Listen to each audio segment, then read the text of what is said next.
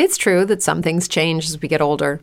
But if you're a woman over 40 and you're dealing with insomnia, brain fog, moodiness, and weight gain, you don't have to accept it as just another part of aging. And with MIDI Health, you can get help and stop pushing through it alone. The experts at MIDI understand that all these symptoms can be connected to the hormonal changes that happen around menopause, and MIDI can help you feel more like yourself again. Many healthcare providers aren't trained to treat or even recognize menopause symptoms. MIDI clinicians are menopause experts. They're dedicated to providing safe, effective, FDA approved solutions for dozens of hormonal symptoms, not just hot flashes. Most importantly, they're covered by insurance. 91% of MIDI patients get relief from symptoms within just two months. You deserve to feel great. Book your virtual visit today at joinmidi.com. That's joinmidi.com.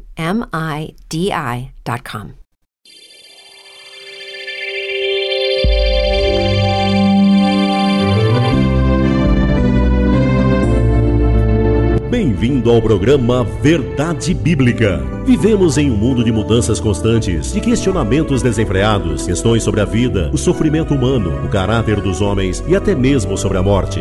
Você sabe que as mais estranhas respostas são oferecidas para essas questões, pequenas ilusões que se propõem a substituir a verdade. Contudo, Jesus Cristo, por ocasião da sua oração sacerdotal, disse: Pai, santifica-os na verdade. A tua palavra é a verdade. Sim, querido ouvinte, a palavra de Deus é a verdade. Ela nos proporciona respostas libertadoras que nos conduzem a um relacionamento dinâmico com Deus. Por isso, fique conosco enquanto o pastor Leandro Tarrataca nos apresenta a verdade bíblica.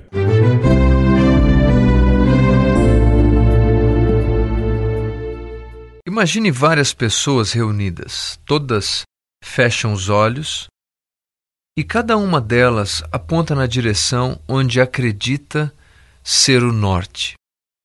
Quando abrem os olhos, a surpresa. Cada um aponta em uma direção.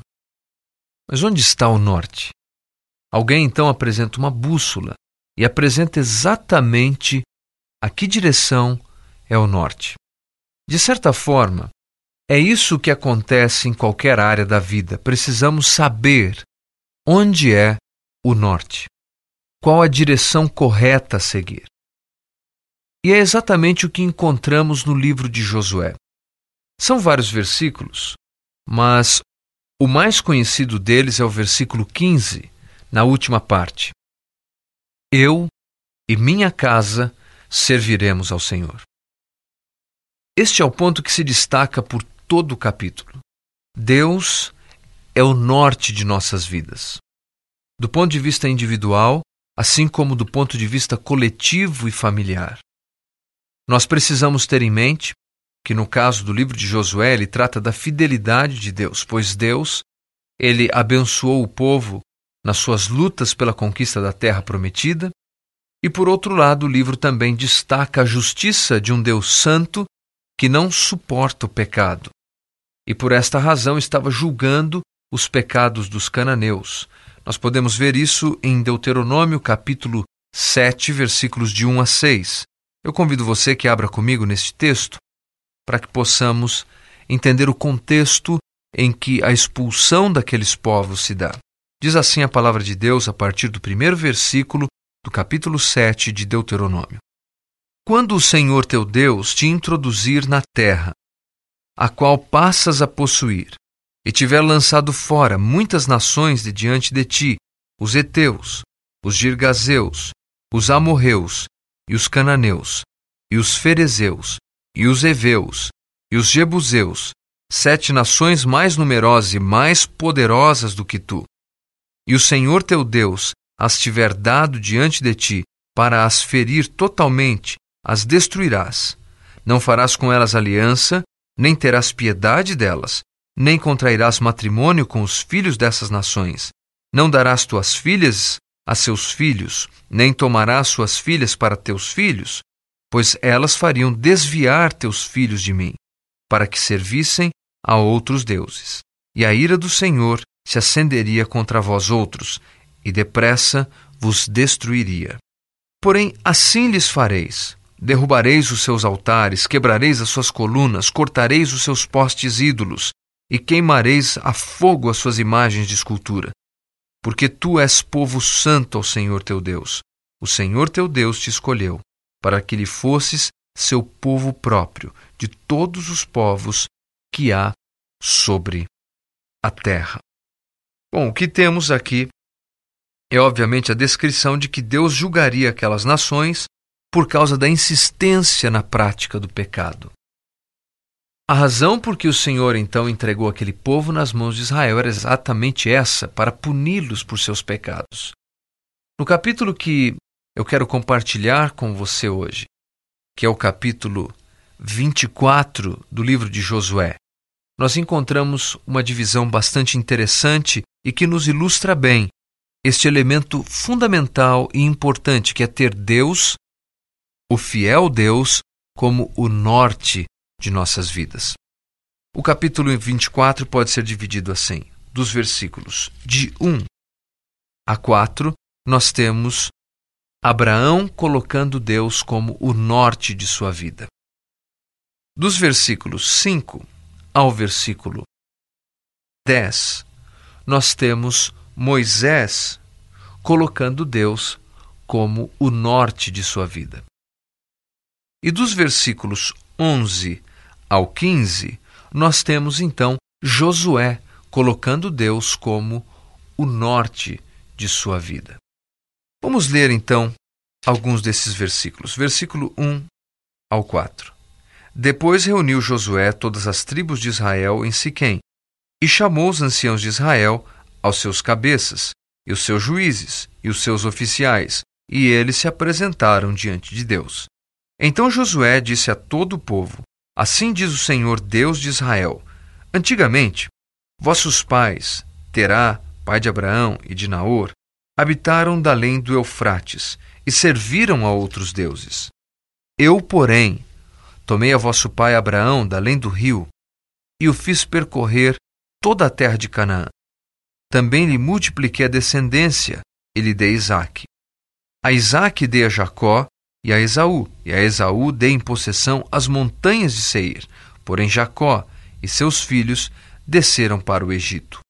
Nesse primeiro momento, nós temos o resumo do que acontece com Abraão. Abraão sai de Ur dos Caldeus sem saber para onde vai, apenas tendo Deus como o seu norte, como o seu guia, como o seu grande objetivo, sabendo que é a bênção de Deus que garantiria a ele chegar a terra prometida. Não eram as suas habilidades, não era o seu potencial, não eram os seus recursos, mas era a presença de Deus com ele. Dos versículos 5, como já dissemos em diante, no caso é Moisés, vamos ler apenas dois versículos. Então enviei Moisés e Arão, e feri o Egito com o que fiz no meio dele, e depois vos tirei de lá.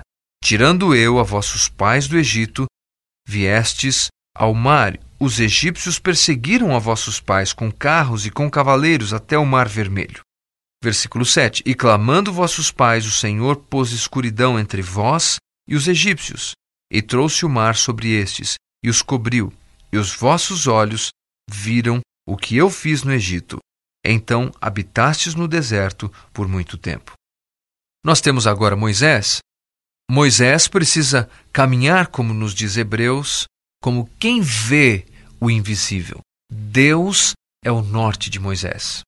E o mesmo acontece com Josué. As suas conquistas, as suas vitórias, o triunfo sobre os seus inimigos se dá por uma única razão. O norte da vida de Josué, o alvo da vida de Josué está em servir a Deus. Deus é o grande objetivo de suas vidas. O que aprendemos então ao observar esta passagem? Nós aprendemos que o alvo na vida de todos nós deve ser servir e adorar a Deus. Noutras palavras, nós devemos individualmente adorá-lo, servi-lo. Nós devemos nos dedicar a ele. Note, na tradução atualizada, o versículo 3 tem o pronome pessoal eu. Eu, porém, tomei a vosso pai. O versículo 6 diz: tirando eu a vossos pais do Egito. Versículo 8 diz: Daí eu vos trouxe a terra dos amorreus. O versículo 10 nos diz: Porém eu não quis ouvir a Balaão, ele teve de vos abençoar e assim vos livrei da sua mão. O que isso nos demonstra? Demonstra que todos os grandes eventos apresentados nas páginas do Antigo Testamento estavam sob o controle do cetro divino. Ou seja, Deus soberanamente estava orquestrando todas as conquistas deste povo. Ao pensar nesta verdade, nós devemos então entender que nossa vida não deve ter como alvo a busca desenfreada por recursos financeiros. Não devemos colocar nossa confiança no nosso potencial humano, mas nós devemos depositar a nossa confiança em Deus e o alvo de nossas vidas deve ser servir a Deus. É isso que você deve ter em mente para que você possa, na sua casa, na sua família, desenvolver a mentalidade de adoradores e de servos do Senhor. Diante desta experiência maravilhosa, no caso de Josué, de ver a mão de Deus, a poderosa mão de Deus guiando o seu povo, ele então agora, já no pôr do sol da sua vida, ele conclama o povo de Israel a fazer uma escolha: servir a Deus ou aos falsos deuses. Josué imediatamente afirmou que, independente da decisão do povo, ele e sua casa serviriam ao Senhor. Ele diz: quanto a mim e a minha casa serviremos ao Senhor. Isso está no versículo 15. Veja só. Eu e a minha casa serviremos ao Senhor. O ponto agora é: e quanto a mim? E quanto a você? Estamos nós dispostos a servir ao Senhor? Estamos levando nossas famílias a servir ao Senhor? Como pastor, muitas vezes eu sou procurado por casais que estão à beira do divórcio, famílias à beira do abismo. Qual é o problema? O problema é que, na maioria dos casos, as pessoas vivem a vida familiar de improviso, deixa como está para ver como é que fica. Ou seja, eles não têm um projeto de vida, eles não têm um alvo para a sua família. E eu quero lhe dar um alvo para a sua família, eu quero dar hoje a você um objetivo para a sua família. O objetivo para as nossas famílias deve ser servir a Deus. As pessoas não podem simplesmente ir vivendo a vida e empurrando de qualquer jeito e aguardar até que se deparem com as dificuldades. É o mesmo que você imaginar alguém que plante um dia antes da colheita. Poderia tal pessoa colher algum fruto? A resposta é clara: não. Qualquer pessoa que plante um dia antes da colheita não vai colher nada. Pelo contrário, vai perder ainda suas sementes. Josué teve uma vida inteira de dedicação a Deus, de serviço a Deus. Ele se dedicou ao norte de sua vida, a Deus, até o término dela.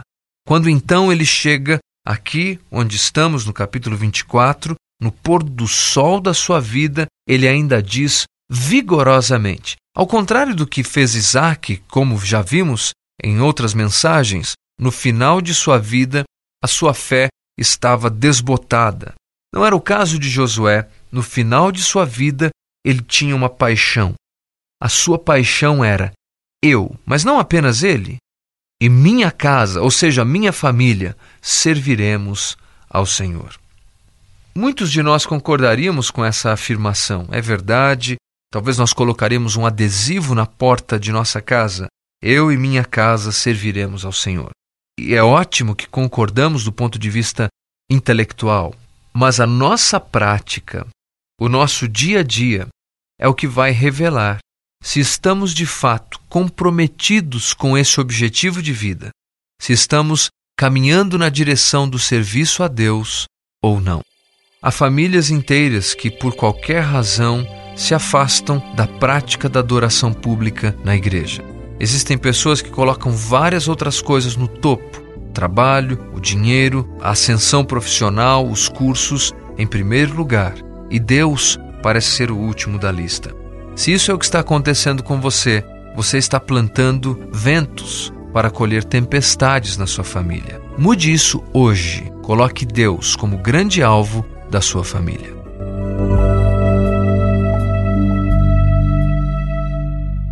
Nada como ouvirmos a palavra de Deus. Ela nos encoraja, nos fortalece, nos desafia, mas muito mais que isso, ela nos expressa a vontade de Deus. Contudo, é possível que você tenha dúvidas a respeito de algum assunto bíblico ou apenas almeje mais conhecimento. Queremos oferecer-lhe gratuitamente um livreto que o auxilie em seu crescimento espiritual. Por isso, escreva-nos hoje mesmo para programa Verdade Bíblica. Caixa Postal 255, CEP 08710 971, Mogi das Cruzes, São Paulo. Ou acesse o nosso site www.verdadebiblica.net. Ficamos por aqui e esperamos você para o nosso próximo programa. Até lá!